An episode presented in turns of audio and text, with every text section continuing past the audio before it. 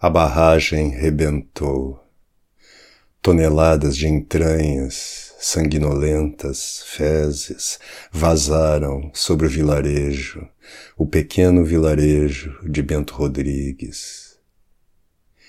Gengiva gangrenada, a lama engole as casas, lambe esqueletos de gente, de bicho, de gente e chupa o ventre da terra até sobrar só o bagaço, até sossobrar o bagaço.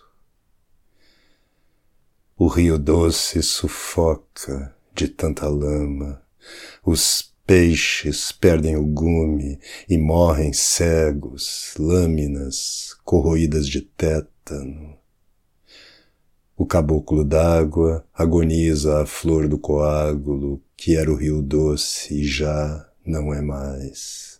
O rio apodrece, feito um cadáver insepulto. A lama tritura gente e bicho, suas moles engrenagens moem a paisagem, emporcalham as barbas de Deus revolveram o miolo da terra, e a terra, solúvel, tornou-se lodo venenoso e envolveu nossas crianças num abraço ácido.